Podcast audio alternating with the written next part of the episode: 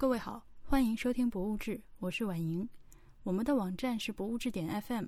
推荐您使用通用型播客客户端订阅收听。如果您不知道怎么订阅，请上我们的网站看看。如果您喜欢《博物志》，请考虑成为会员支持我们。入会请您访问博物志点 FM 斜杠 Member。今天的节目是关于杭州市工艺美术博物馆的新展览《女神的装备》。我们一菜三吃，我分别同展览的策展人许笑笑，还有我的两位朋友进行了录音。这两位朋友呢，一位是之前上过博物志的周末老师，他是我的大学同学，现在是一名小学的教师；另一位是田石，也是我通过做博物志认识的好朋友。虽然他在介绍的时候非常的谦虚，但是他的专业背景是城市规划，在专业之外，他还有一些其他的项目，我们有机会会在以后的节目中跟大家聊到。虽然展览是我周末和田石一起去看的，看完了之后也一起和策展人简短的聊了聊天，但是本期节目中的三段录音是分别录的，他们三个人在录音的时候都不知道其他两个人分别说了什么，所以大家可以听到三种完全独立的观点。其中会有一些展品或者展陈细节是几个人分别都重复提到的。在本期节目的最后有一个惊喜或者惊吓，它的灵感来自我们在录音中提到的叫做《幻离录》的影片。感谢米罗提供了音乐工程文件，感谢 BTR 提供诗歌的原型。我也喜爱一切不彻底的事物（括号是上海江宁路街道诗人 BTR 向诗坛前辈张定浩叔叔致敬的诗歌）。首先登场的是第一位嘉宾。许笑笑，笑笑跟大家打个招呼吧。大家好，那个我是杭州工艺美术博物馆展陈部的负责人许笑笑。嗯，应该是第二次在这个节目当中有可以跟大家对声音的方式见面。嗯，对你上次来完了之后，我们收到好多听众反馈，就是希望这个嘉宾以后常来。呃，那所以今天就是应大家的要求，又把笑笑请了回来。然后请回来呢，是正好有一个契机，是杭州工艺美术博物馆，呃，上个礼拜九月八号刚刚新开了一个新的展览，叫《女神的装备》。嗯，呃，然后小副标题是“当代艺术 at 博物馆”。呃，能不能请笑笑先给大家介绍一下这个展览，大概是一个什么样的展览？嗯。啊，那这个展览其实就像我们展览的主标题跟副标题啊所透露出来的信息，啊，其实非常明确。首先，女神的装装备就是是以女神这个线索，嗯，和她的嗯物质的装备和呃无形之物的精神上面的这个装备为一个啊切入点。其实想要探讨的主题呢是跟女性问题相关的。那么这个展览的方式呢，就是当代艺术和博物馆之间的一次跨界。那么在我们展览线下的呈现方式呢，就是有十二家文博单位和呃个人收藏者的一百一十余件组的文物藏品，和我们十五组啊艺术家大概有三十件组的当代艺术的作品并置在一起形成的一个展览。对。呃，它的展览的时间跟大家重复一下，是一直到今年的十一月十八号。呃，博物馆是每周一闭馆的，对吧？啊，对，是的，嗯。啊，其他时间都是可以去参观的。对，呃，地点呢就是在杭州工艺美术博物馆这个地方。鼓，我非常鼓励大家在杭州的听众，呃，或者是在周边比较方便的城市的听众都来看一下，我觉得是一个很不错的展览。啊，然后呢，我们先从这个展览的名字开始跟大家说吧，“女神的装备”。因为我自己当时看到的时候，我觉得特别的好奇，为什么是这样一个名字？嗯，首先“女神”这个词儿，你跟大家解释一下，你们为什么会挑了这样一个意？讲这样一个概念，呃，其实如果是从嗯这个女神的这个话题的选择呢，因为这个展览其实啊有一个特殊性，我们是一呃是两位策展人，就是博物馆方面是由我作为策展人，然后和一位当代艺术界的这个独立策展人，嗯宋振熙老师，其实是两个人一起合作，所以是一个呃双策展人的一个啊情况，嗯，然后呢是在去年的时候呢。呃，邀请了那个宋老师到我们博物馆现场来，因为其实我一直有一个想法，希望，嗯，我们的嗯历史博物馆界和我们的美术当代艺术界能够有一次跨界的合作，嗯，然后呢，他到了博物馆来看了我们的藏品以后。就突然发现和他这两年在思考的一个问题，就是呃女神这一个词，因为女神男神这两个词在这两年其实都是在我们的大众话语当中嗯被消费，就是我们打个引号的话，一直是在被消费的。嗯，所以呢，就觉得呃嗯，博物馆的藏品是非常明显的是一个有形之物的一个装备的概念，因为我们杭州工艺美术博物馆大家也知道有很多的装饰物。嗯，而且博物馆保留下来的都是一些以啊物质文化碎片的这么一种物质的这个呃物证留下来的一些物件，所以非常符合装备的这个概念。嗯，所以他就突然就提起，他就觉得也是灵光一现吧，就觉得这个以这个选题啊为介入，两者来做一个跨界和联合。嗯，那一开始我就会觉得，我个人也被这个题目有一种深深的吸引。我想这可能是。我们作为呃年轻的一代吧，可能女神的装备这个带着二次元的这么一种啊语境的这么一个名词特别有吸引力，嗯，然后在筹谋跟策划的过程当中，也越来越觉得这个选题的某种正确性，嗯，因为其实我们现在的这个社会，其实嗯可以说女性问题吧，其实是大家社会一直在探讨的一个热点的一个话题，无论是在我们的啊影视剧文化当中。嗯，其实大家可以发现很多影视剧作品，包括有一些所谓的这个大众的这个日常消费的这个家庭妇女的这个剧作系列也好啊，还是到我们今年其实开始啊正儿八经的，其实从西方到我们啊就是啊亚洲地区开始引入的这个 Me Too 运动，那么其实都是在啊讨论女性问题，所以其实。我们这个回到我们这个展览的这个名称“女神”，其实只是一个线索，是我们来探讨女性问题当今社会之下的啊女性问题的一个线索和一个方法论。嗯，然后呃，展览本身其实在探讨女性问题的同时，也不仅仅啊限于女性问题，是希望就是来呈现我们怎么在思考女神，怎么在处理。啊，女性问题的背后，我们的一个文化的一个状态，因为其实啊，我们这次展览就是有一个比较大的一个呃观感吧，就是有一种时空错乱的一个状态，就是你会看到，嗯嗯嗯，有有汉代的，有南宋的这个我们的历史物件，同时又有我们的啊新媒体影像作品当中关于未来女战士啊，就是这一些视觉的元素。嗯，那么在这样一种时空错乱和并置的一个状态之下，其实是对于我们整个人类文明的一个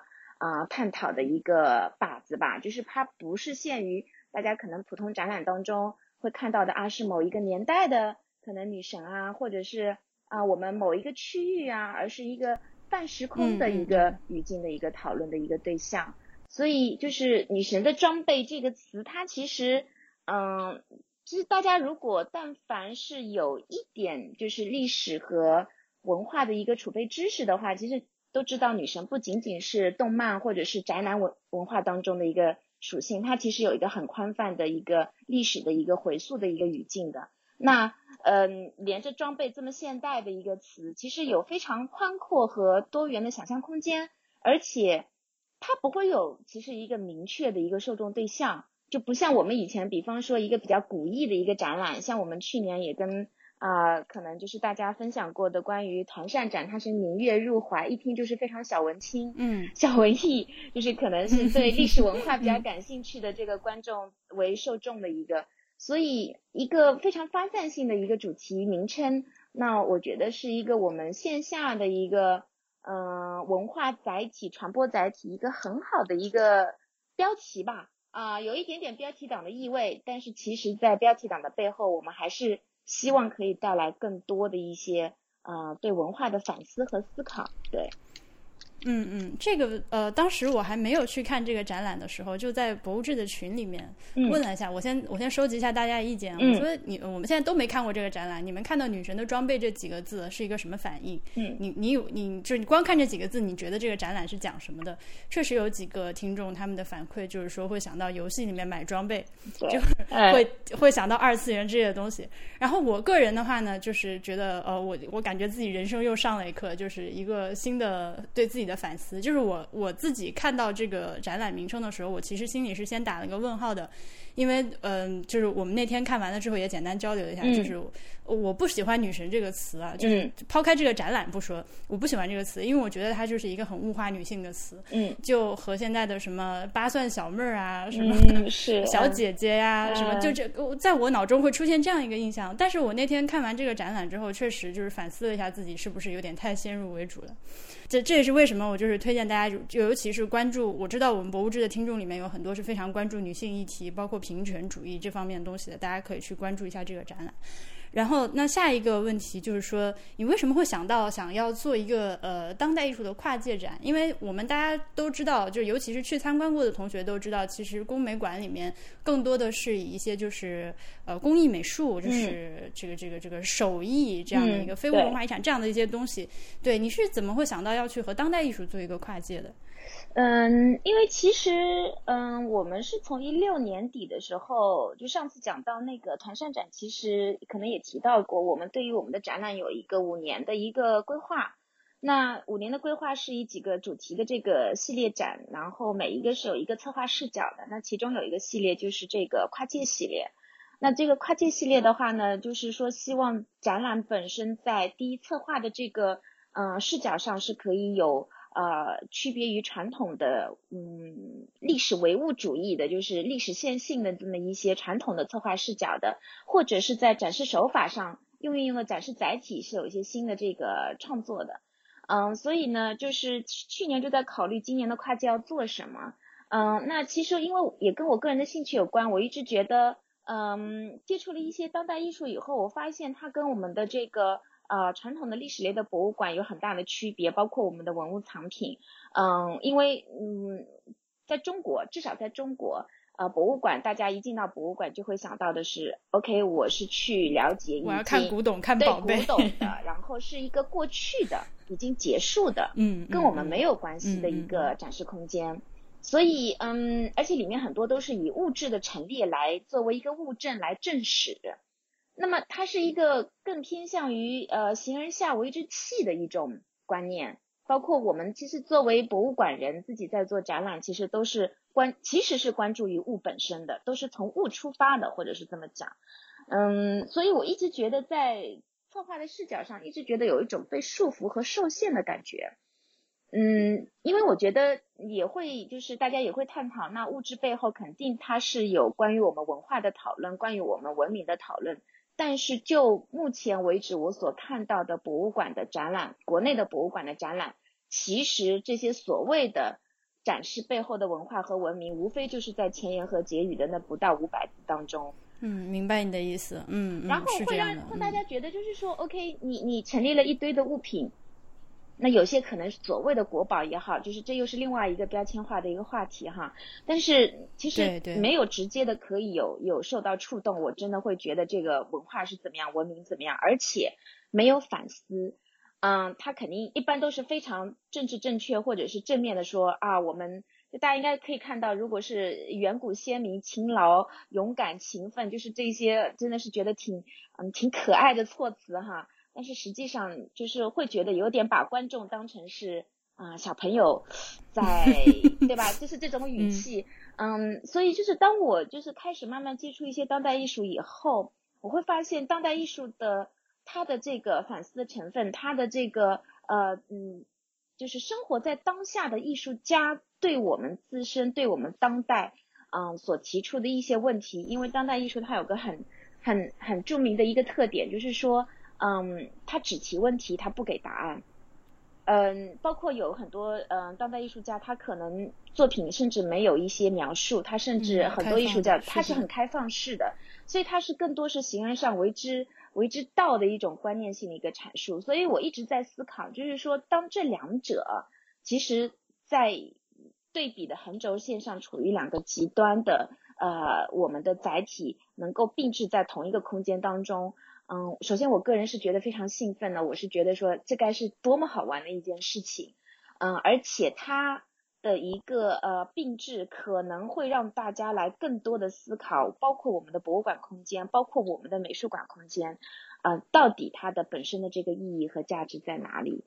嗯，所以其实其实这个呃，就是两者的跨界，并不是说一开始我就已经有这些答案的。就是说实话，就是我前面只是想说，嗯，应该联合不一样的资源，不一样的圈子，我们要打破圈层嘛。就是我觉得博物馆需要被打开，嗯，想去联合，然后最后当两者实际上能够成功了以后，呃，我觉得心里面才慢慢开始有了一些清晰的答案。对，所以这是一个慢慢慢慢走出来的一个答案，或者是说走出来的一个思考吧。对。所以这两者的这个并置，其实到现在我还持续的会从包括一些观者的一些反馈，有一些新的答案。对，嗯，哎，那你能不能先说一下，就大家会就是对这两者的并置有什么反应吗？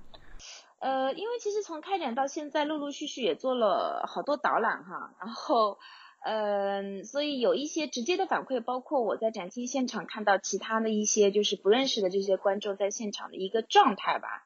嗯，那我觉得现在主要的反馈来源于啊有两种，啊一种呢是嗯可能第一就是年纪偏大，或者是说嗯多少就是之前是从事过嗯跟我们这种文化或者是文博相关的一些工作的这个啊观众，嗯还有一类是来自于年轻的观众，嗯因为我们这次是跟当代艺术合作的，所以在宣传的这个受众上面。那也有很多就是做这个呃艺术从业类的这一些年轻的一些朋友，啊，那两者的这个反馈可以说反差还是比较大，呃，那么前一类就是我们说传统的就是博物馆观众吧，我们这么说吧，嗯，会觉得是说呃看不懂，嗯，那我就会问为什么看不懂啊？那当中各自有各自的反馈，但是我自己的感受就是他们是带着一种啊预设的期盼来的，希望来啊学点什么。或者是说你你可能你要告诉我一个什么答案的，嗯，这么一个心理状态来的，啊，然后就觉得现场好像找不到一个既定的一个故事，啊，找不到一个你 要传播的我们说的这个知识点，啊，然后他会觉得迷茫，就好像，嗯，我我如果打个不恰当的比方哈，就好像一个在中国受传统就是我们的大学教育的大学生，他去了国外。面对你要自主选择课程，你要自主选择导师，你要自主去安排组织你的一个呃学习的一个脉络的时候，他会觉得很无措，因为在我们的大学里面是给定你课程表的，所以就是我自己会有这样子的一个感受，就是说这批传统的观众他心里的一个落失和有一点迷茫无措的这么一个感觉，然后呃相反的，那么另外一个年轻的这么一个相对。就是啊偏就是艺术类的这些呃年轻观众的话，首先他会觉得很好玩儿，很新奇，很有趣，然后他就觉得看展的时候有点兴奋，包括他看展的时候可能跟朋友有一起交流嘛，啊三三两两的来观展，他会觉得哎大家各自会有各自不一样的看到的东西，他就觉得哎这个展览别开生面，哎就觉得是说原来博物馆可以这么玩，原来。呃，我们的艺术跟我们的历史之间可以有这样子的一个关系，啊，他会觉得嗯很生动，然后嗯就留下非常深刻的印象，然后对博物馆也有一个很大的改观，嗯，所以就是呃两者其实都会有不同，然后也可以跟大家讲一个一些就是好玩的事儿吧，就是嗯有一位呃宅男观众啊在我们现场，刚好那天我也在带着朋友看展览，他说。很激动，你知道吗？然后我说啊，天哪，我的十元里美居然出现在了这个展厅现场，因为我们二楼有一个就是海量图集的这个所有啊，就是历史上跟这个现实或者是符合女神这两个标签的这个图像。他说天哪，居然有我的十元里美，然后他就超兴奋，你知道吗？我老婆。然后。然后我说啊，你怎么会有石原里美？他说天呐，你们过来看，这里有石原里美。然后就是这种，就好像别的所有的东西都跟他没有关系，但是有了石原里美这个展览，对他来讲就是一个啊，可能年度最佳展了吧啊，就特别好玩。然后那天还有一个就是。就是其实我们博物馆可能周二到周五的观众是比较少的，因为我们是以啊亲子的啊这个周末的这个就是休闲生活为主的这么一个呃场馆，嗯，但是就是女神展开幕了以后，有一个周二的下午，刚好去展厅，我看到嗯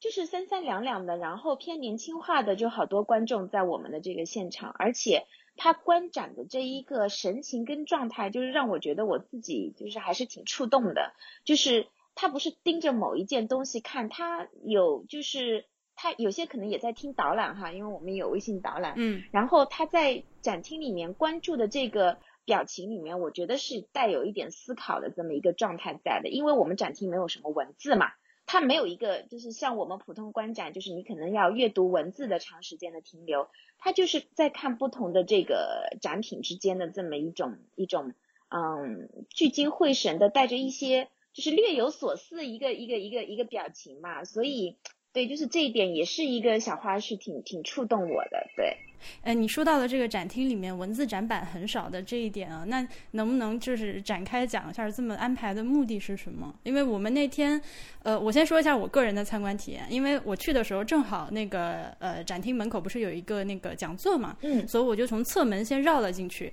我就没有看到门口摆的有导览册，所以其实我在二楼那个展厅里面看的时候是完全就是靠自己在看的，我没有拿展册。呃，然后就我和另外两个朋友一起看，都觉得哎，这个里面好像文字介绍确实很少，就是把东西往这儿一放，然后一个一个牌子。呃，后来拿到展册了之后，有很多东西有点恍然大悟的感觉。但是话又说回来，单是自己看也觉得很好玩。我想问问你，就是这样的一个安排，在这次一个展览里面是是也肯定是一个刻意为之的，能不能讲一下后面的想法？嗯，其实一开始的话，嗯，因为我们是跟当代艺术一起在做这个展览的，所以嗯。就是呃减少文字或者只控制最把文字控制在就是有必要的这个最低量，嗯，也是借鉴了当代艺术的一个呃展示的一个原则吧，啊，应该这么说，因为大家知道美术馆里面文字也很少，那其实呃初衷跟出发点是一样的，就是希望大家嗯能够先去看作品或者是藏品本身。嗯，你先去，先不要有外在的任何影响，因为文字是一个什么东西？文字是我们作为策展方写出来给你的一个引导，或者是说给你的一个指导，或者是说给你的一种教导，对吧？就我告诉你这是什么，而且这个这是什么里面其实是含着我们作为策展策展方的一个主观判断的，对吧？就是因为任何的这个文字的描述，其实它都是带着写的人的一个一个一个判断的。因为它不可能在一些文字当中就把嗯所有的呃信息都包罗万象含在里面，那所以所以减少文字，我们是希望大家能够在展览的观展当中更多的投入自己的一种主动性，因为我们说博物馆的这个展览，大家有的时候会觉得就是你你是很被动的，你去看，就是首先可能很多人走进博物馆就是带着一种被动的心态，就是我就等着你来告诉我。等着你来教我，但是实际上我们这个展览是想反其道而行的。那么具体说来，这是一个什么样的一种状态呢？应该是就是当你去看这件作品和这个文物藏品的时候，你先从自己直观的感受去判断它带给你一个什么样的一些，嗯，比方说，嗯，体量大不大啊？是一个什么样的形状啊？它大概是个什么东西啊？那它可能的功能性啊？然后它带给你的感受情绪是什么样子的？因为特别是当代艺术作品，其实很多艺术家他不是要用文字，因为如果用文字，那就是文学家，他不是我们的视觉艺术的主要的一个载体。嗯，通过这个判断以后，那么你得出了一个什么样的一个思考？你有什么样的嗯心理的一个感受？你有什么样，甚至是你有一个什么样的答案？因为其实，在我们这个展览里面，嗯，我也是希望，就是没有答案也是一种。就是也是一种观展的一种结果，就是是就比方说你看一个电影，你也可以无感嘛，对吧？所以就是不想去限制太多。然后呢，嗯，我们其实，在摆放的时候，其实有比较，也是这次空间设计就是比较大的一个怎么呢花的心思吧，就是如何将当代艺术跟呃历史文物藏品并置的关系，在我们空间当中能够恰如其分的展现出来。就是很多这些东西为什么最后是摆在这里？其实背后还是有三番几次的好几次的讨论，包括在体量上面的考虑，包括我们这个定制，就是当代艺术跟藏品它并置的，它可能是一前一后的并置，可能是左右的并置，可能是周围的一圈中间放置的一件这个当代艺术作品，其实有不同的并置的这个手法，其实都是在背后有非常多的一些考虑，对。所以我们希望就是展览其实跟书不一样。如果说文字成为我们展览当中主要的叙述叙述者的话，我们的展览跟书哪里 PK 得过，对吧？就是因为我一直在思考做这个展览的时候，一直是在思考，就是我们展览的这个线下空间体验的展览，它真正的核心价值是什么？就是别人无法取代的到底是什么？那我觉得如果有太多的文字干扰和就是只想着借文字来表达的话，那我们就。其实是放弃了展览它最核心的价值，所以为什么把文字控制在了最少？其实，嗯，还是有这一些初衷在那边，对。嗯，这个我真的蛮同意的，因为说实在的，现在很多如果只是以单纯的物品陈列的形式做展览的话，观众来一趟博物馆所获得的信息和看到得到的东西。可能真的不如他买一本书，这本这方面的书，或者他在网上做一番搜索得到的东西要多。嗯，你刚刚提到了这个，就是呃，当代艺术作品和这个工美馆自己的这个馆藏这些工艺美术品的一个并置。嗯，能不能顺便就跟大家说一下我们这个展厅的设置，包括它，呃，我我自己参观下来的感觉是有一个很强的一个，就是呃，就是一个一个小主题，就一个抱团儿一个抱团儿那样的一个呃。那样的一个感觉的，嗯，对，嗯，就是我们这次呃展览其实呃分了两个展厅，也是我们到目前为止可能是呃展览空间规模最大的一次展览，加起来一共有一千六百方。那么两个展厅分别是对应了两个主题，嗯，各占八百方。那么嗯，就是如果大家去看的话，我是个人是建议是可以从一楼的那个展厅开始。嗯，一楼的展厅是一个黑盒子的概念，嗯，主要是从远古的女神的这个呃，就神话当中的这个女神作为一个切入点，那么嗯，主要是这个神话的想象。那么二楼呢是一个白盒子的一个空间概念，那么主要是讲时尚的神话，它主要是从时尚消费，就是更和我们现在的这个呃社会的消费语境去做一个啊关联的一个空间，包括里面的啊展品的这个选择。那两个空间呢，其实在这个呃，我们说呃陈列或者是展示的策略上面呢，其实是一种嗯散点式的这个组团。所谓的散点式的组团呢，就是说是呃就一些我们在梳理女神或者女性问题的这一个啊脉络当中所提炼的一些关键词，以关键词为组团来将两到三件组的这个文物藏品。嗯，和我们的当代艺术品呢进行一个定制，形成一个呃小组团或者是小空间的一个概念。嗯，然后嗯，在这个嗯藏品跟这个艺术品当中的这个嗯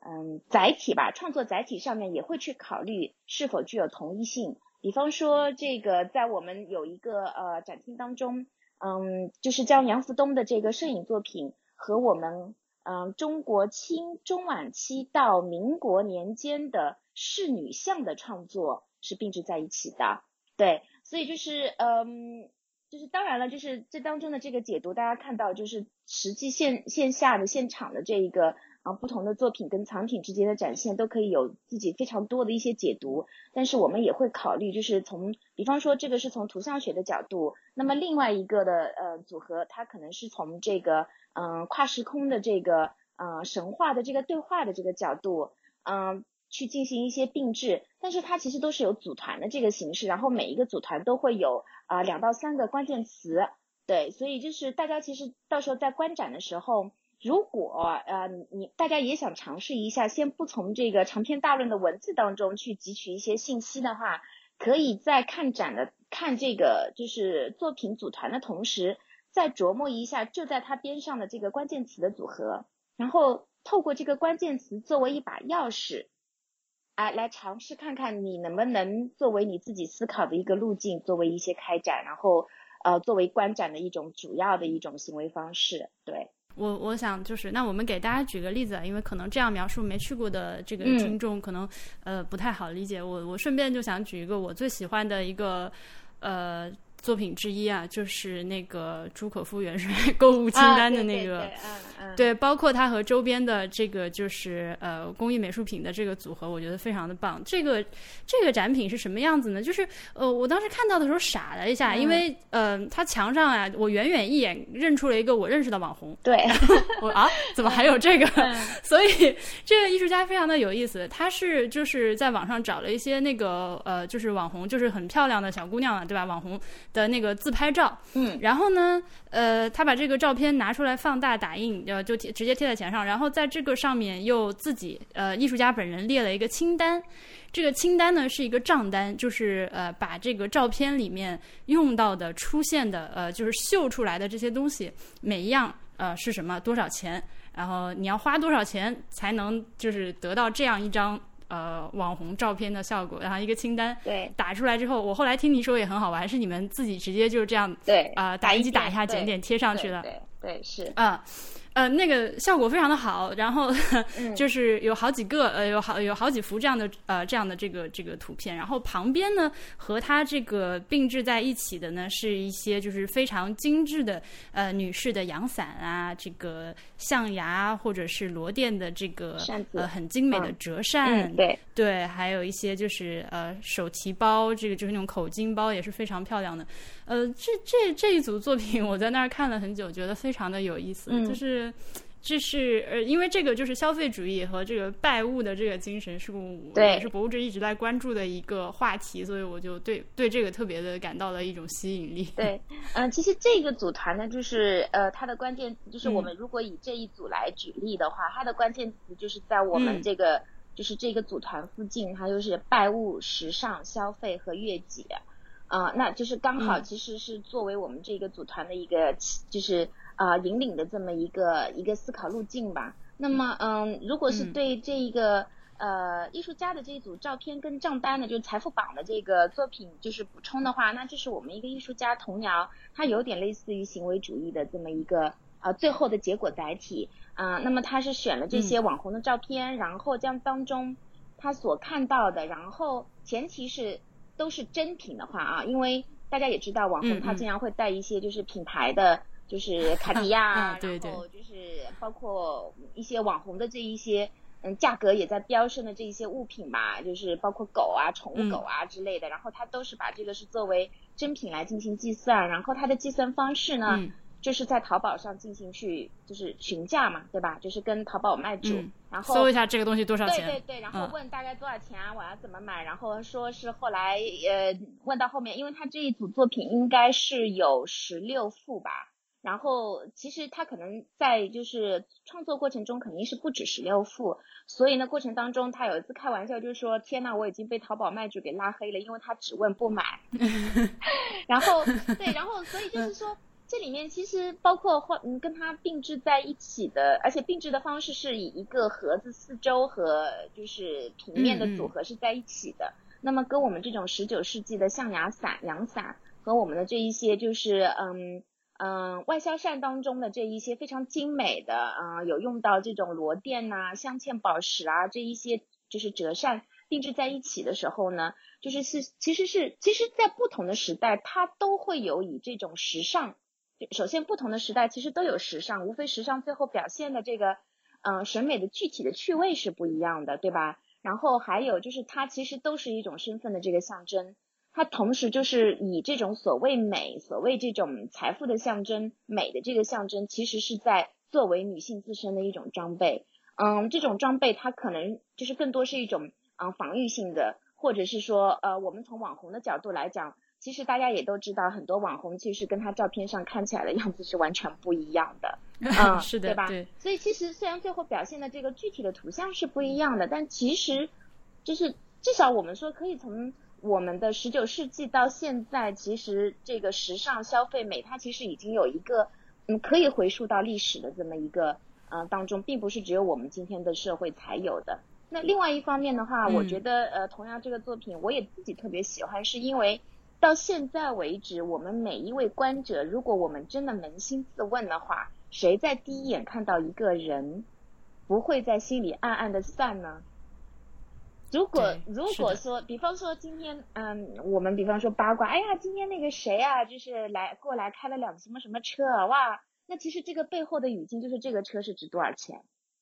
对吗？比方说我们看到有一个人就是带着一个，那我们就说包包好了，对吧？就是我们现在先不用说山寨不山寨的，至少你你背一个有明显的 LV 的一个标志的包包，大家心里多少潜意识当中。就是我们说大多数的普通人吧，我们不用说这个已经，嗯嗯，呃，就是其他已经就是呃个别个案我们不说，超脱消费主义的。然后其实这个心理大家都有，其实都有，嗯。那么其实这个是在我们以前的这个社会当中其实也有，难道不是吗？啊，那我们说拿着阳伞，阳伞上面是有一个象牙头的这个装饰，它的形制不一样。我们说啊，民国的那些漂亮的包包。包括那个口红，因为我们还有几支呃带着当时的这个呃美国和法国进口的这个品牌的这个口红，上面有这个品牌，其实在历史当中都是可以得到印证。那么最后我们反思的是什么呢？很就是人类的社会其实可能有些东西啊并没有变过，并没有变过。我们在反思社会的当下的时候，其实可以反思我们整个一个。可能走向脉络的一个走向，从过去到现在，也许在未来某段时间也还是不会变，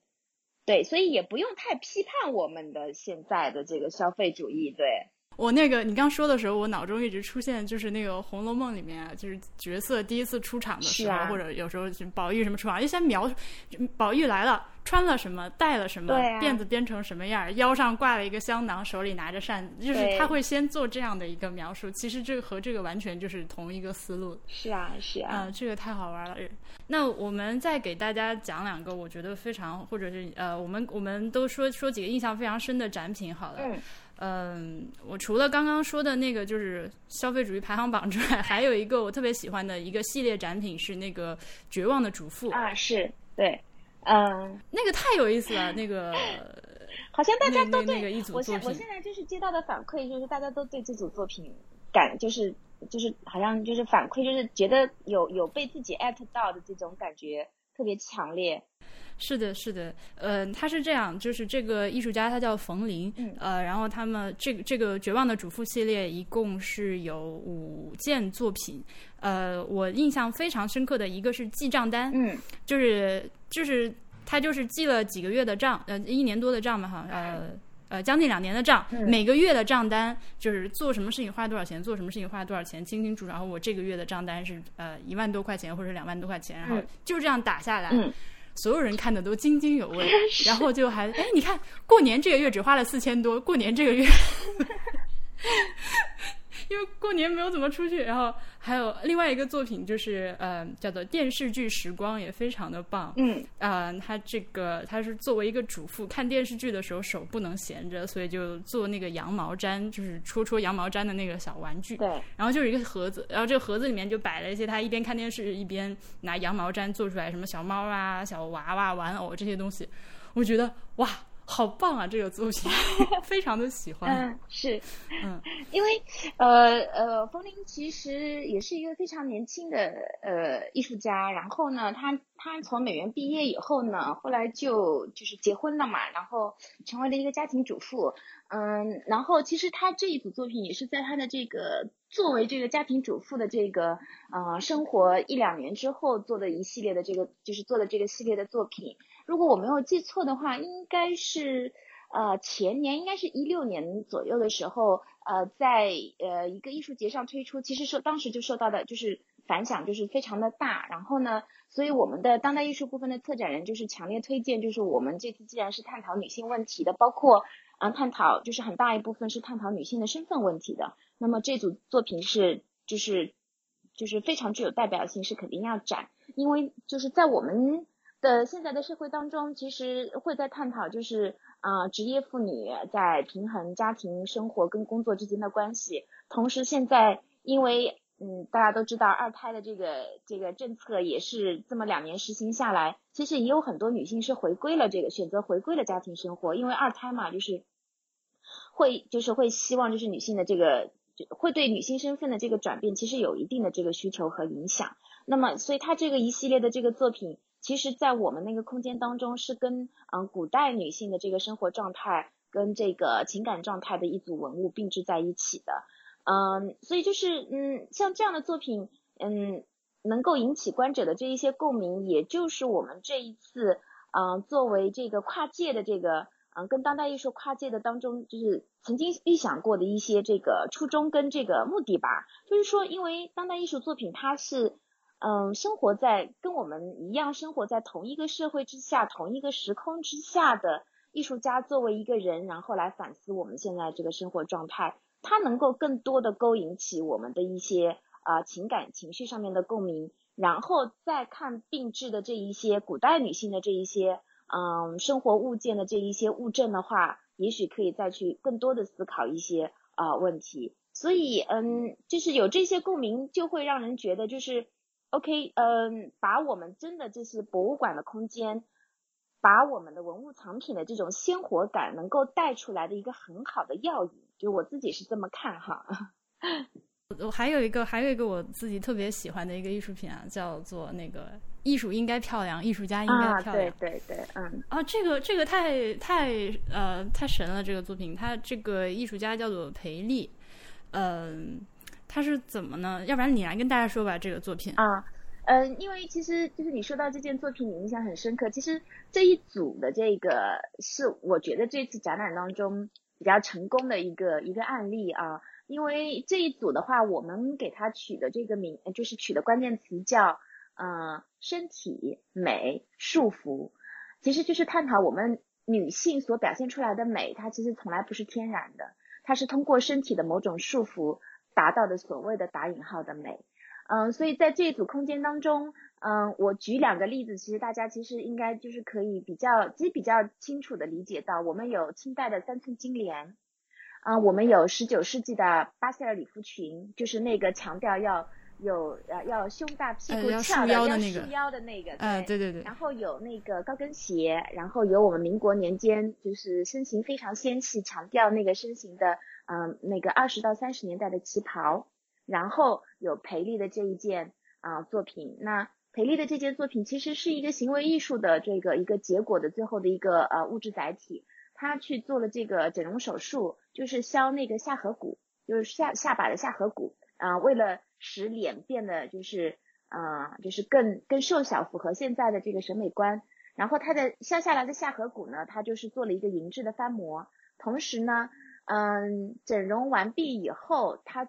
用自己的这个就是上半身吧，应该说，嗯，做了一个石膏翻模。那么这个银质翻模的下颌骨和这个石膏翻模的人像呢，是作为我们现场的这个展品。那同时配了那个两个影像，就是他翻模的这个过程，就是他这个上半身翻这个石膏模的一个影像记录的过程。那么实际上他，嗯，当然了，这个意图大家应该都是非常清楚了哈，就是说就是整容下来，然后而且他是作为一个女性的这个艺术家，把这个作品命名为艺术应该是漂亮的，女艺术家应该是漂亮的。嗯，因为他前面初衷也是觉得啊自己的脸太宽，你知道吗？然后，然后他去整容的过程当中也认识了很多去整容的这个年轻的女孩子啊，其实不仅仅是年轻的女孩子哈去整容啊，然后对，然后跟他们也成为朋友，有做一些交流。那交流的过程当中呢，嗯，就是呃有很多的一些问题产生，然后他也在思考这个。啊，整个一个整容带来的这个呃意义，或者是说对个人的一些结果和影响。那其实呃，我个人在选择的时候，裴丽这件作品，其实是我和呃当代艺术部分策展人是最早嗯确定的，应该是三件作品当中的一件，就说这件必须展。嗯，因为美是我们对女神的一个呃很核心的一个关键词，我觉得就是包括从女就是洛神就是。嗯，曹植的女神吧，应该是说哈，然后到我们现在从很多被定义为女神的女明星而言，美是一个必不可缺少的一个一个一个线索。嗯，但是实际上，其实美背后是有很多很多的啊外加的这个社会含义的，包括嗯，大家可以看到现场的三寸金莲，小到很多人都在惊惊叹天呐，人的脚怎么脚塞得进去？大家虽然知道三寸金莲就是要裹小脚，但是当你实际看到。这么小的三寸金莲的时候，就是因为甚至比现在的有一些刚出生的婴童的，就是小孩子，就是宝宝的脚还要小嘛，对吧？简直就是只感受到非人的这么一种状态。可是那个时候居然是以这样子的小脚为美，就是有多变态，啊 就是所以就是就普遍的要求女性都要这样，真的很恐怖。对，所以就是其实我们现在就觉得有一些有一些嗯，就是女孩子觉得啊，我应该这样子才是美的，就是其实这个是不是源自于自我的一种呃认定的美？所以呃，幺零幺女团里面那位。呃，很有个性的那个，哎，叫叫什么来着？就是那位就超有个性的那个王菊啊，对。然后她就是就是她作为一个现在成为一个现象的一个一个一个话语讨论的一个热点哈和对象，其实她认为我怎么舒服我怎么美啊，我不以就是现在大家认为的这种标准的这个审美来界定我自己的美，嗯，那跟这个整容这一件作品，就是裴丽的这件行为艺术的这个作品。其实引发的这个讨论跟反思，然后当我们把既有西方的又有东方的，然后既有清代的、民国的和现在的整容的这个一个一个作品并置在一起的时候，我觉得这个真的不需要文字，大家都可以理解跟清楚的感受到，对。所以这是一组比较典型的，嗯啊，他那个下颌骨做成银质的，我当时看到之后，就是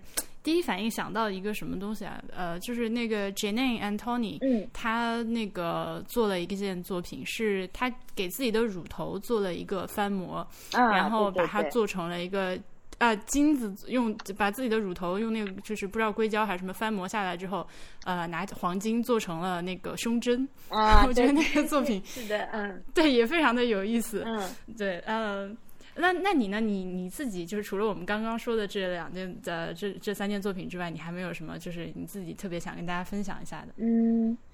因为这次的话，其实呃有 都喜欢，其实 对，就是其实我是觉得，因为 就是比较发散，然后其实每个它标准不一样，然后它探讨的女性的这个点不一样。那我这边就是有一个就是呃小的一个建议吧，我推荐大家就是如果去看展的话，嗯，就是说嗯，我们续听是有有一个那个谱系图，就我们自己称它为谱系图，嗯。嗯，是，其实是我们这次所有展览的这个思考，其实都是融在这个谱系图里面。嗯，这个谱系图里面，其实是我们将对女性问题，或者是说女神的装备，就是这个题目关键词背后的一些点，做了一个呃关系之间的梳理。然后它是一个动图，就是它会有一个。四项的一个就是横轴跟竖轴，然后是一个呃圆轴圆形的这个图，然后里面的关键词有一些是在不同的关系当中是在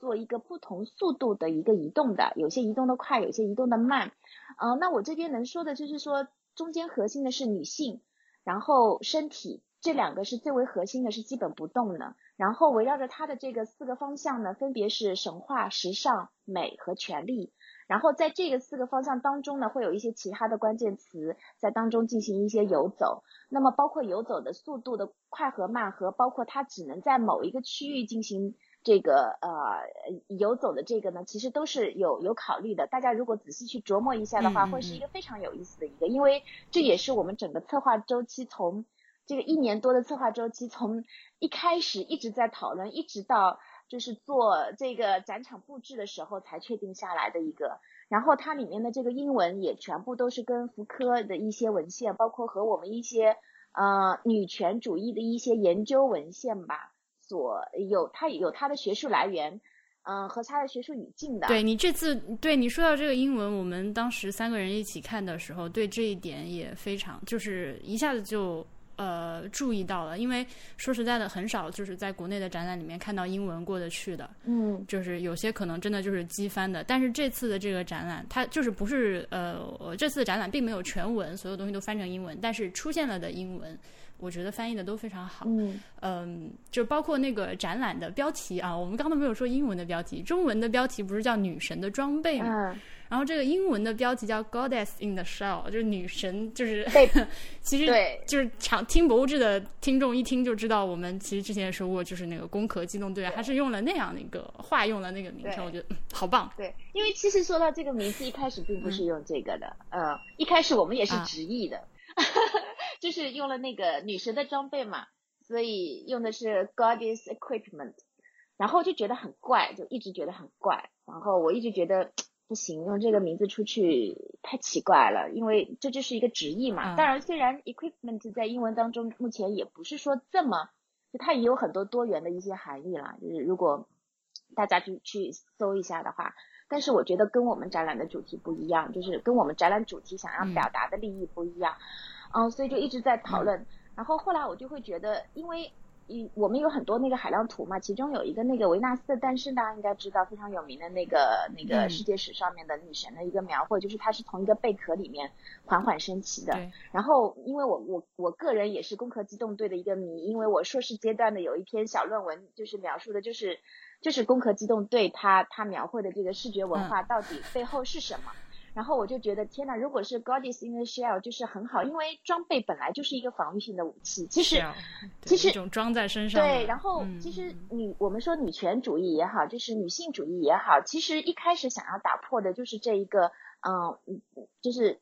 就是把所有的这些物质性的这个装备放下以后，大家的这个防护性的这个心理，就是说把女性认为是脆弱的也好。嗯，就是很多这种，比方说你是你去嫁个好老公，然后你有财富，你有权利，其实都是在都是在包裹自己。其实就是 in the shell，它是有一个防护，一个保护，因为装备其实本身也就是用来防御性的嘛，对吧？那么所以它无论跟中文的装备之间的含义，还是就是说我们探讨女性问题的这么一种，嗯，就是画面上面的联想也好，其实这个英文名称都是就是我是觉得是最为合适，然后是有个意义的，再加上。攻壳机动队本来它我们本来这个女神的装备就是从二次元来的嘛，就是从动漫的这个语境当中有援引过来。那么如果能够跟攻壳机动队的这个啊英文名称有这么一定的这个关联的话，又是可以有多一层的这个阐释跟这个解读的一个维度，那我会觉得相当的棒，对。嗯，这个展览除了在工美馆里面之外呢，其实还有那个平行的联呃几个联合平行展。嗯，呃，要不然你也跟大家稍简单的提一下这几个展览。呃，那我们这次其实嗯是一个呃，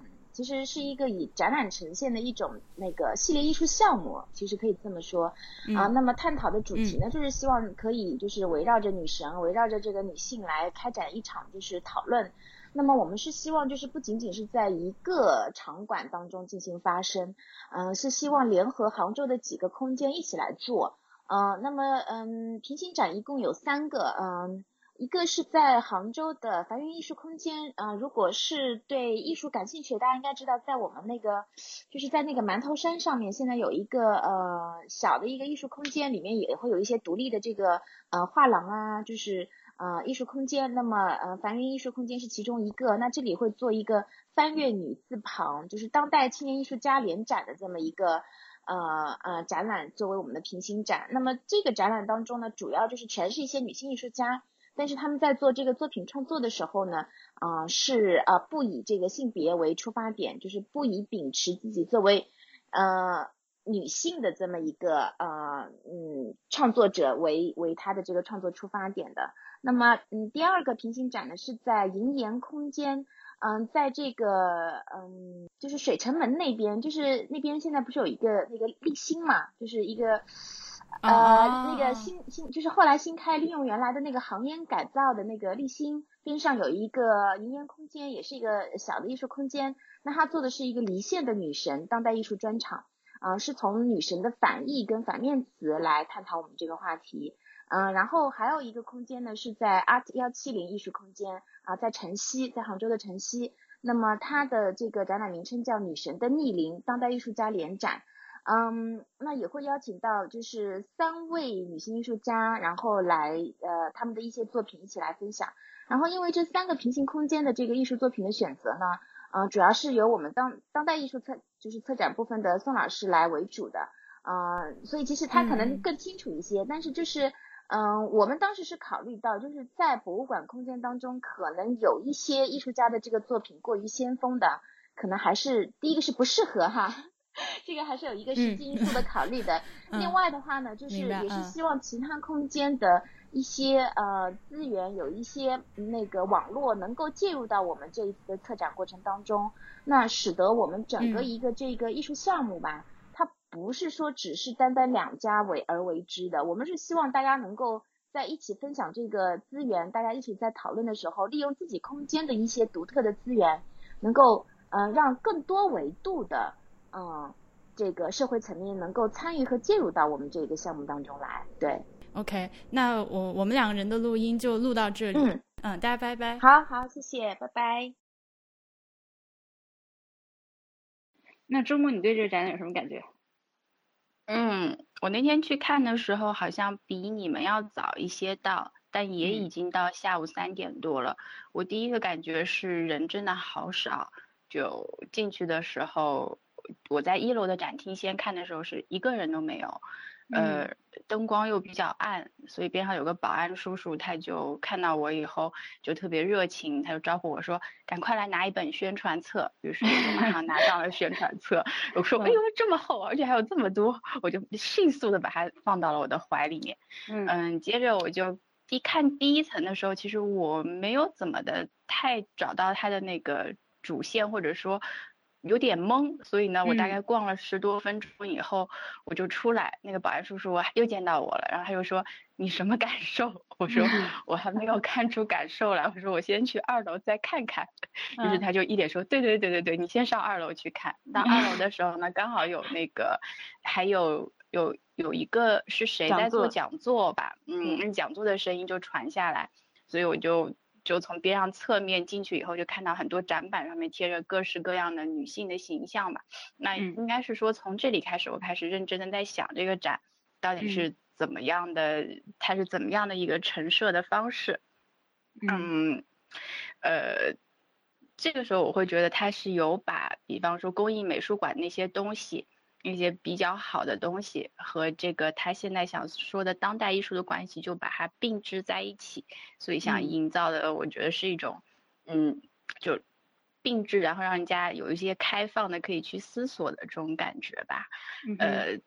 但是在你来之前呢，我还是没有特别仔细的观展，因为我的注意力一直在被各种各样的事情吸引，就是在找图片上面的各种各样我以前想象的就女孩女性的形象嘛。因为有一些在我看来，她不是女神，她是一个只是一个女性的形象而已。所以我就在想，这这个我得打个叉给大家描述一下，就是因为没有看过的人可能不太知道你在说什么。嗯嗯嗯，是二楼的这个展厅的正。主入口进去呢，迎面而来的其实是环绕着你，呃，三面墙上全部是一个图像的马赛克，嗯，应该说是这个策展团队围绕着女神这个主题词汇，搜到了很多呃能够表现这个词汇的图片。那其实呢，就是比如说像我们很熟悉的各种各样的被大家称为女神的明星，或者是哪怕是以前的明星已经不在世的也有，然后还有一些就是。二次元的女神，甚至我看到的凌波丽，啊，还有真女神？包括你看到有湿婆还在说，哎，是为什么湿婆是女神？我后来想明白这个问题了，就是湿婆她是有各种化身的，所以她有一个化身是叫卡莉女神，可是她为什么不放那个卡莉女神，而只放湿婆那个？放了一个湿婆的，让我很迷惑。对，那如果说她是这样一个化身，我是可以理解了。对。对，反正就是这样一个墙，那个呃，因为我我今天跟这个策展人录音和跟周末录音是完全分开录的，他们俩互相不知道彼此说了什么啊。那个策展人提到 这是一个什么游戏吗？好的，那个策展人里面呃，那个策展人他呃就提到说有一个观众看到那个呃各种各样的图像里面有石原里美，非常的感动。我的石原里美在这里。对，那我也看到了各种各样的女神，比方说水冰月，那虽然也是我以前的女神吧。对，那还是挺切合这个主题的。嗯，我会比较喜欢它这个当代的部分，多于它把这个就是工艺品给它放进来这个部分，我会觉得。我自己在脑内啊，就是没有办法很好的把这两部分当做是一个并置，然后同时能够结合在一起，同时又激发一点另外的想法。就是我会当代的部分可能就是看着当代的部分，然后工艺品呢，我还是没有办法结合现在这个情境再去把工艺品融入进去去看这个展。嗯，觉得我看的是两两个展吧，就嗯嗯嗯。对这个建议，听众们就是可以结合刚刚笑笑讲的那个东西。呃，我跟他录音的时候，其实提到了这个，就是团块结结块的这个感觉，它就是一个一个的小的主题嘛，然后把这个当代艺术品和表现这个主题的工艺美术品摆在一起。但是，嗯，他也是说了，希望大家能够去，呃，当你觉得有点联系不上或者看不懂的时候，看一下旁边墙上写的这个区块的关键字，然后以这个作为一个钥匙来。给自己一个线索来理解这个地方在讲什么，但是我知道你说的感觉，就是如果说参观的人不刻意的去做这个联想，呃，或者说有一些提示，或者说展册还是那文字的提示的话，确实是比较难以把这两者联系到一块儿去，我觉得。对对，所以展册现在就显得很重要，而且我看完这个展册，我觉得我再去看一遍这个展，说不定就是。更加的会有重点一些，然后会挑一些我自己比较爱的东西，会再仔细的去看一看。那赵丽颖的那个就是配上音乐以后，你后来有再去看过吗？没有哎，那个我要在网上搜来看看。对，那本《幻离录》，我还觉得我挺有兴趣再去搜一搜看一看的，虽然我也到现在为止没有看。就先看一下好了。哎，对呀，可以耶，我们应该去看一下哈。One minute thirty seven seconds later。我不行，我受不了这个。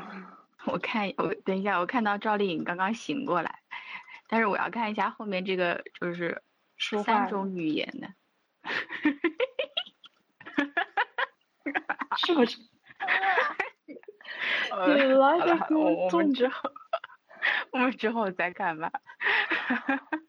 呃，所以他是一个中国人，然后又会一些法语的，就把它给念出来就对了。我因为我不我因为我不熟悉赵丽颖的声音啊，我不知道这个是不是她自己念的，应该是的吧？我想。我觉得呃，我也不知道。嗯，反正这个这个项目是这样的，就是这个赵丽颖她演了一个片片，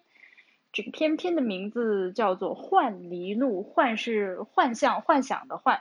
呃，梨是梨花猫的梨。狐狸的狸，然后录就是记录的录，英文叫做 The Real Illusion，这样。嗯，就是真实和幻境分不分。哎，等一下，这个是怎么引到这个女神这个话题上来的呢？我已经忘了。嗯，它是处在这个政治神话和身份这个小单元里面的。啊。政治神话和身份，对，所以神话嘛，他是想表现一个就是穿越，对吧？一个人既在古代，然后又在未来，女战士什么复苏什么的。然后政治话议题，政治议题也能感受到，呃，尤其是他其实在现场是，他其实在现场摆了一些就是这个片子里面用到的布景。和那个道具和服装什么的，还有服装。哎，我现在那个这期节目的结尾，我有点想要朗诵一遍那个《幻离录》的台词，放在背后。你来啊，会很美的，特别逗。那个呃，他台词是这样的，就是首先，first of all，不明所以，就是确实看不懂他想说啥。嗯，是诗歌的那种感觉。然后呢，它是中英法三个语言混在一起说的。是，呃，就是同一句话中间，呃，开头说英文，中间说法语，最后说中文，大概是这个意思。嗯，是，嗯，对。然后，而且我们那天去的时候很不巧，因为正好赶到那个 投影的那个，没有声赶到音箱坏了，对，听不到。所以我和默默就很好奇，说。就觉得这个东西念出来会是什么效果？你自己念一遍你就知道了。我自己念完觉得很诡异啊。最好的理解一本书的方法就是把它念出来。也许你念完了你就明白他要说什么了。我贴个链接，大家自己去网上听吧。那整个展里面，我能不能问一下最打动你的是哪一部分呢？我有点被阿娇的那个片子打动到。啊啊，那个我有印象，你一说是的，这个部分好像确实是，嗯，我我我觉得还挺能让我在那边看好久的一个部分。嗯，呃，这个片子呢，就是全片就是一直对着那个阿娇的脸在拍特写，嗯，他就对着这个镜头似哭非哭，似笑非笑，就是眼中含泪，又哭又笑。一时间就会思绪万千。对，因为这其实是他那个就是艳照门事件之后嘛，嗯，他就是这个导演拍这个片子呢，其实说的浅显一点，就是想要表现他就是一种里外不是人。你说他对公众他应该是个什么态度？他笑也不是，哭也不是，然后大家都在对他进行一种凝视，都在去审判他，所以就拍了这样一个片子，我觉得非常的好。对，哎，这放在这个环节很合适，哎，嗯，和他那几个词倒是挺贴切的，如果这么看的话。然后我当时看到这个片子，就是在开始理性思考之前，我感性的反应是阿娇长得真漂亮。我也喜欢这样的女孩子的脸，就纯的喜欢，就觉得好好好看。很愿意一直看下去。我觉得这展能够带给你的思考还是挺多的，只是可能我一开始看的时候没有这么仔细，也许错过了一些内容。呃，那整体这个展你有什么感觉啊？嗯，我总的来说是非常欣赏的，就是我觉得有这个年轻的博物馆策展人，这些负责做展览的人愿意去啃这个硬骨头。我是很佩服的，因为这个话题确实是很难讲，而且它本身又是一个专注于工艺美术的这样一个博物馆，它就是是的有勇气有能力去做这样一个当代艺术的跨界，然后最后呈现出来的效果，我觉得还不错。对，我觉得这用心是尤其值得感佩的地方。对，尤其是其实像你刚刚说的这个展览，可能第一眼看过去的时候会觉得。呃，没有这么深的感触，然后再看一遍，就尤其是拿到小册子看看完之后再看一遍，你会觉得好多东西，你会觉得好多东西越琢磨越有味儿。是，还有一点回味的感觉，尤其是好好看看那本小册子的时候，我会觉得呀，这个作品我待会儿可以再去瞄一眼，好像还是可以再有点别的感触的，对吧？这个好像，嗯，它设置的这个主题，我会觉得很宏大，所以我开始去的时候，比方说听到这个题目是女神的装备，我带着期待。就特别高吧，因为你在朋友圈里首先先这样广而告之了一下嘛，那我的期待一下子就上来了，所以我开始刚刚开始过去看的时候，可能会觉得有一些部分我会觉得，哎，不太知道他要说什么，然后那期待一点点回落的那感觉，嗯，但是在之后的话。再去看这个展，拿到册子再看的时候，会觉得还是挺用心的，而且，嗯，非常的觉得值得钦佩。就像他拿到了一个命题作文，然后他就尽力的把这个命题作文如何把它去展开，想要把这个命题作文写好，我我就会有这样的感觉。呃，那我们俩就录到这儿吧。好的。最后一位登场的本期节目嘉宾是甜食，甜食你好。你好。你要不要给大家介绍一下自己？你是不是第一次上博物志？我我是博物志的忠实听众，就这样而已嘛。我就我我并没有什么身份，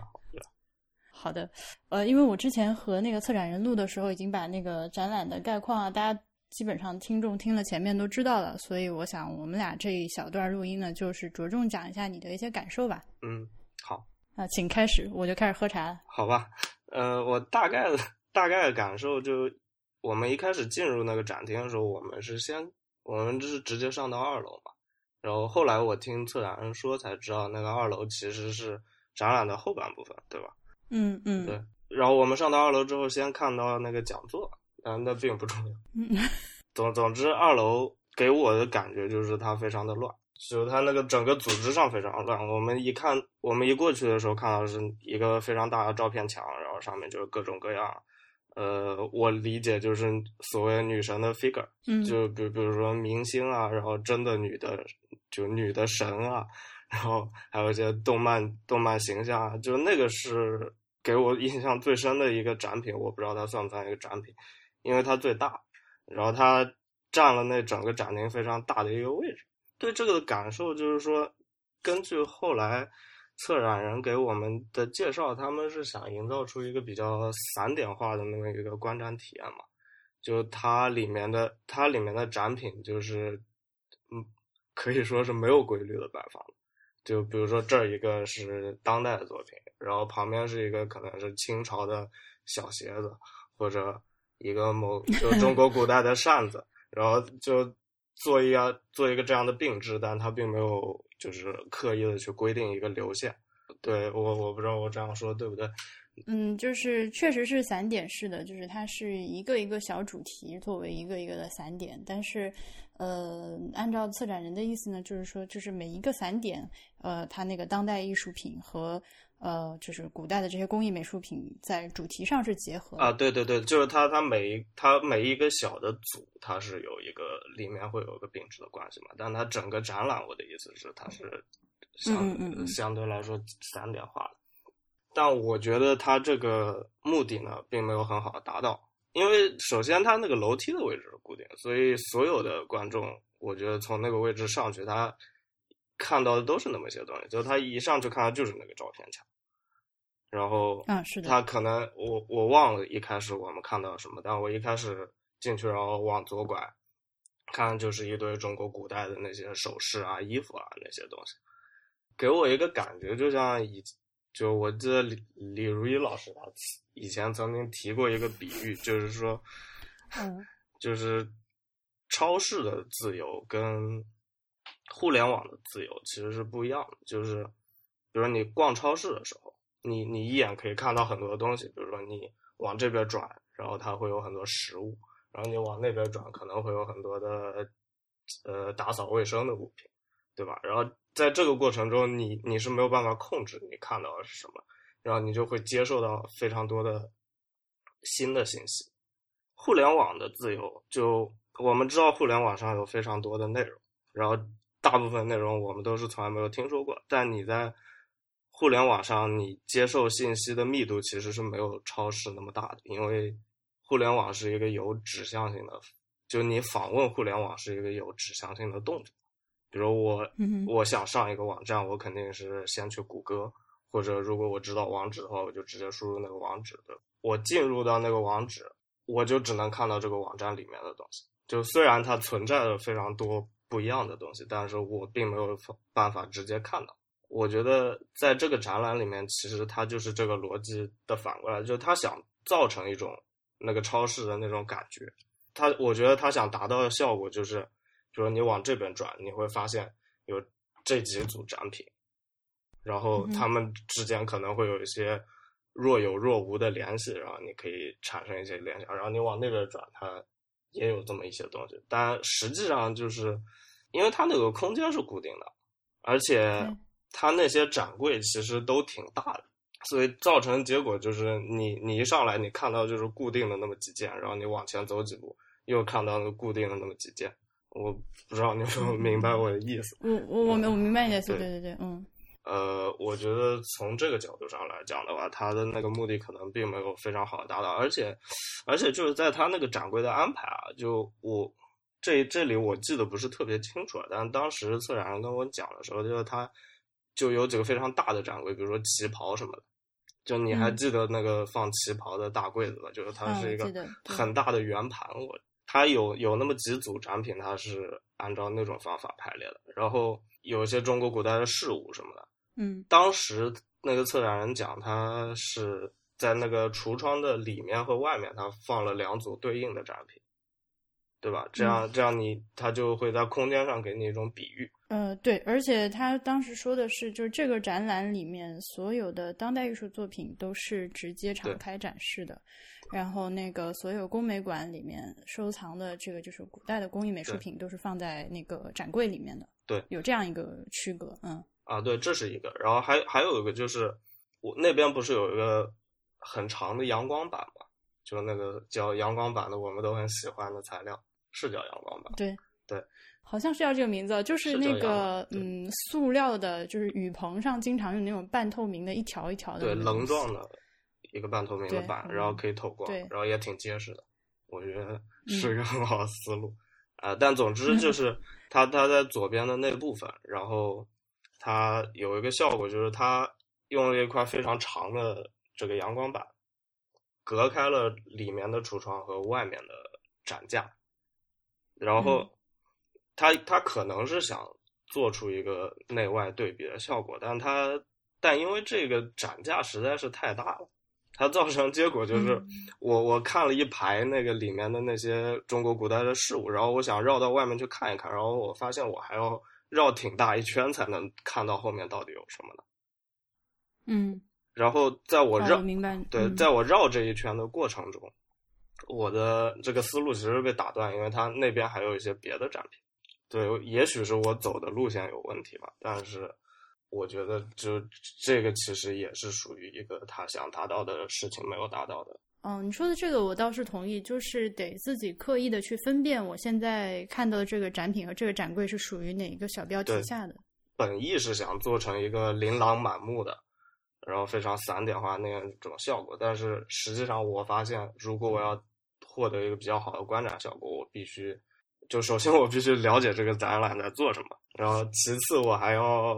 就是刻意去控制一下，我就是到底要按照什么什么样的路线来走。同时，这个展览里面它并没有一个很明确的标识，可以说它没有任何标识。对，所以这一点我跟周末都觉得嗯展册很重要，因为拿到展册之后，立刻就可以对照着看，哦，原来这个展品是这个标题下的，这个展品是那个标题下的，对对对对。然后就呃有了有了这个信息之后再去看，才会看出很多意思来，有点这种感觉。嗯，二楼对，而且它展册展册做的也相当不错，就是包括它那个展品的始末，呃，展品的始末啊，还有展品为什么放在这儿，放在这儿有什么意义，然后比如说这每一个 section 它分别代表一个什么主题，它都讲得很清楚。那我那我的建议就是把这个展册放在一个显眼的地方。我们三个人上去的时候，正好嗯因为讲座，所以错过了展册嘛。对，是不是 那个时候就不是一个就是大部分人入场的时间，所以他们没有把展册放出来。呃，不是的，是因为那个讲座它其实是占了那个正正对的入口，啊、我们是从侧面走进去的，所以才没有啊，看到。我明白。呃，除此之外，你对展品，你对展品本身有什么想法吗？我也许你在前面录音里面已经讲过了。这一点倒没有讲到，就是嗯，我看下来感 觉当代艺术的展品更吸引我，更打动我，反倒是古代的工艺美术品目可以说目光停留的时间相对要短很多。那我的感觉跟你其实不太一样，我觉得当代艺术的部分，就它有相当不错的，比如说那个投影的那个幻离路是吧？不是不是不是，就幻离路前面的那一个。呃，美杜莎的，对对对对对，美杜莎的房间的那个，就那个展品，不管、嗯就不管它意义怎么样，我觉得它视觉效果和音效做的都非常的好，包括它表现形式。嗯对，然后幻离路，我觉得是可能是他们这里比较重、比较重磅的一个作品了。因为他们嗯在一楼给他了非常大的一个空间，那个展厅基本上就是为了幻里路服务的。嗯，然后，那我就 我们可以来讲一下幻里路这个神奇神奇的作品。我今天跟周末录音的时候也说到了这个作品啊，那你来讲，你来讲。当然，首先我得讲一下，就我们去的时候，这件作品它其实是不完整的。就当时它那个嗯展厅里面的喇叭坏了，所以我们我们看到的是一个无声的视频。然后，但它实际上是有声音的，并且它这个声音应该是要充满那整一个展厅的。所以我们看到不是一个完整版本，但我觉得这个在某种程度上增加了它的戏剧性，因为在后来我们 听到那个声音之后就更加震惊。所以，所以，所以这这部这个作品到底是个什么东西呢？就我们当时看到的时候，我我完全没有看懂。就我们一进去的时候，看到了一个就幻离路的纪念 DVD，它看起来非常像一个网游的周边产品，就是它是一个三 D 打印的塑料的，看起来像那个海洋生物有活化石后，就反正一种嗯甲壳类的海洋生物可以吃的，好像还挺好吃的。就有点像甲鱼的，不是甲鱼，就就有点我会放个链接。有点像三叶虫，你知道吧？就就那么对那么个东西，然后上面长刺儿嗯嗯，然后也也有点像什么网络游戏里面的宇宙飞船之类的东西。有点，像千年水。对对。对对对对。然后我刚才我刚才查了一下，看到一个介绍这个作品的文章。简单来说，这是一部由引号流量小花赵丽颖主演，灵感来自于著名小说《达摩流浪者》，以一只猫的历程穿越古今，讲述历史和幻想未来的艺术影片。就我一直到现在，我也不知道为什么这是一只猫，它是由一个叫做程然的艺术家制作的。那个作品在我们当时看到的时候，它本身非常的迷幻，一些非常抽象的场景。一开始是赵赵丽颖老师在一片黑暗中睁开 睁开眼睛，对，苏醒过来。然后同时下面的字幕里面会有一些非常抽象的跟诗歌一样的内容，就我我我都不知道它算什么，然后它是由嗯。它是由中文、法文和英文结合起来，就上面一行是一个混合的语言，下面一行下面一行统一是英文吧，好像。啊不是是下面一行统一是汉字，呃是中文。对，对对对对对。因为我们当时看的时候没有声音，所以我这个两行字我一就是呃就反应了一会儿，就他第一行是就是赵丽颖她念的这个台词，第二行是把那个她念的这里面的英文和法文都翻成中文又写了一遍，是这对我们当时，我当时是以为他念的其实是中文，他只是在上面配上了一个奇怪的字幕而已。结果实际上居然他念的是上面的没想到，我觉得他练的也挺辛苦，但总之这好像是一个卖点，因为我刚才在搜这个视频的时候，那个视频的题目叫做《幻离路嗯预告》，赵丽颖挑战三国语言，分饰两角，霸气无比，妖艳绝伦。所以，而且你知道它是一个伪预告片，就是像《对银魂》那对对对对样，，他其实那个就是全片了，他们也没有打。嗯、但他对假他们也没有个预告，哦，那那个 DVD 是不是也是假的呀？这么说来有可能，嗯，因为 DVD 应该 suppose 是有全片。哎，反正我看那篇文章里面写的话，这这件作品他还想讨论一下明星出演艺术电影，能不能打破一些那种流量明星很肤浅的，也不是说他人很肤浅，就是这种现象很肤浅的这种现状，对吧？啊，明白，就是就是大家认知对流量明星觉得它就是一个对啊，他说流量只是艺术普及的一种手段。之前那个就是宣言那个展览，你看了没有？就是那个也算是一个所谓的流量明星，至少是个大明星吧，就是那个凯特·布兰切特演的一些艺术电影。哦但是凯特·布兰切特是对吧？他是一直有演艺术电影的和艺术短片，包括舞台表演的这个经验的，然后也一直不间断的在做这个事情。嗯，嗯，赵丽颖相比来说，毕竟是一个，呃，感觉在节目里面说赵丽颖演技不好，可能会被粉丝没没关系，我觉得博物志的听众群体应该还可以，就应该还是比较包容这种言论。呃，就是在表演上确实嗯就是没有什么太深的造诣，是邻家小妹风的那种，所以他可能突然间来演这个，他在这个项目里面的贡献，可能最大的部分就是流量了吧？对，就我的感受啊，而而而且说实话，我觉得这里面也没有什么表演的成分，他其实就就你把那脸换成什么都可以，他也没干什么，基本上都是静态的一些姿势。好像我印象里，对啊，唯一他在动的就是他扛着那个枪走了几。总之，我觉得就结果来说，这个艺术家他的这个目的也没有达到。他至少使我们三个人就是都在谈论这个嗯。那倒是，但是就我觉得还是还是很肤浅呀。包括我之前在豆瓣上搜搜了一下，然后发现就也也是一些赵丽颖的粉丝，他说哦，大家快看，然后赵丽颖演了一个艺术电影，然后他说看，哎，但是这个造型好难看啊，或者什么，哎呀，他居然会说法语什么，就 还是还是这些啊，就就反而艺术变成了流量的一部分了。就大家并没嗯并没有去关注他那个艺术的，这个这个作品，因为像我和默默嗯对他印象很深，是因为雷人，对，就就很奇怪嘛是。因为我我们俩被他雷到了。包括赵丽颖老师粉丝也觉得他很雷人 你可以去网上搜搜评论，对啊，就他们就觉得哦，他要么就是说他造型很奇怪，要么就是不知道他在讲什么，要么就是说音乐很难听，就啊总总之就是讨论这一类事情。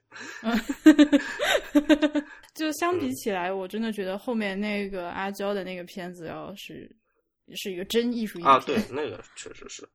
怎么说呢？我我能我能理解，就是那个艺术家他想往这里面塞很多内涵，或者他想塞很多他想嗯表达的东西，但我觉得就其就第一他做的一般，就也许有人能理解，就起码我们都不太能理解。然后我觉得这是一个比较、怎么说呢？这是比较糟糕的当代艺术的一个共性。就当代艺术的一个特点，就是它会有很多的 metadata 嘛。就比如比如说你去看蒙德里安的画，如果你不知道蒙德里安是怎么回事的话，你可能会觉得这个画非常莫名其妙。就你你必须了解一些这个作品之外的东西，不像蒙娜丽莎哦，你一看就觉得他画的很好看，对吧？就哪怕你不知道达芬奇是谁，你也能看出来他挺好看的。就当然这个觉得它很好看这件事情本身也是 social constructed，的，这我觉得这这这不重要。呃，就是说，我觉得第一当代艺术它的一个特点就是它有很多 metadata，但是糟糕的当代艺术的一个共性就是他们塞了很多就是脱离语境的 metadata。就我举个例，我举个例子，比如说我今天我我写了一首诗，比如说我写电线杆，这首诗就三个字，对我把它发表出来，然后就说看得懂的人都知道我我现在内心是什么想法，就是让大家当然都看不懂了，对吧？然后这到底是什么意思呢？其实是因为，比如说我昨天我昨天刚刚失恋了，然后我失恋的时候我正好看到一根电线杆。所以我非常伤心，然后我就写下电线杆。那我自己当然能感动我自己，对，但我也只能感动我自己，我感动不了别的人。但我又觉得这个非常有内涵，但是它对我来说当然很有内涵。那我觉得很多很多糟糕的当代艺术就是这样，就是这样一种感动自己的东西。那你说点好的呗？你喜欢啥？这个展这展览里面别的当代艺术部分，我觉得都挺都都挺好理解的，就除了除了环里路。别的，我我我还能记得，一个是投影的那一件，还有一个是上面指甲的那个，就把很多关于指甲的东西放在一个盒子里。你应该有看到那个，就是什么假指甲呀，然后手指的模型啊什么的。啊，对对对，它是一个化妆箱，而且是那种比较专业的那种，一打开里面好几层那种工具箱。还有打还有打光。对，还有，然后里面是就是一个 Barbie Pink 的一个箱子，然后里面放了很多很，呃，就是很夸张、造型很奇异的美甲的甲片和一些美甲的一些小装饰物那样。那我觉得像这这个作品，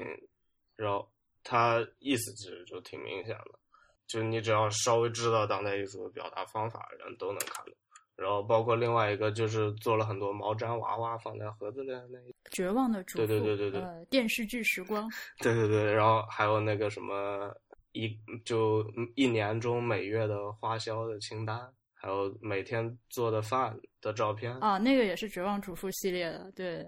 对对对对，就就这一整个系列嘛，对，我觉得像像这个也很明显，但我觉得它也不差，对吧？它是挺好的一件作，而且也也挺契合这件这个。展览的主题的，我我比较喜欢的就是那个 priceless 的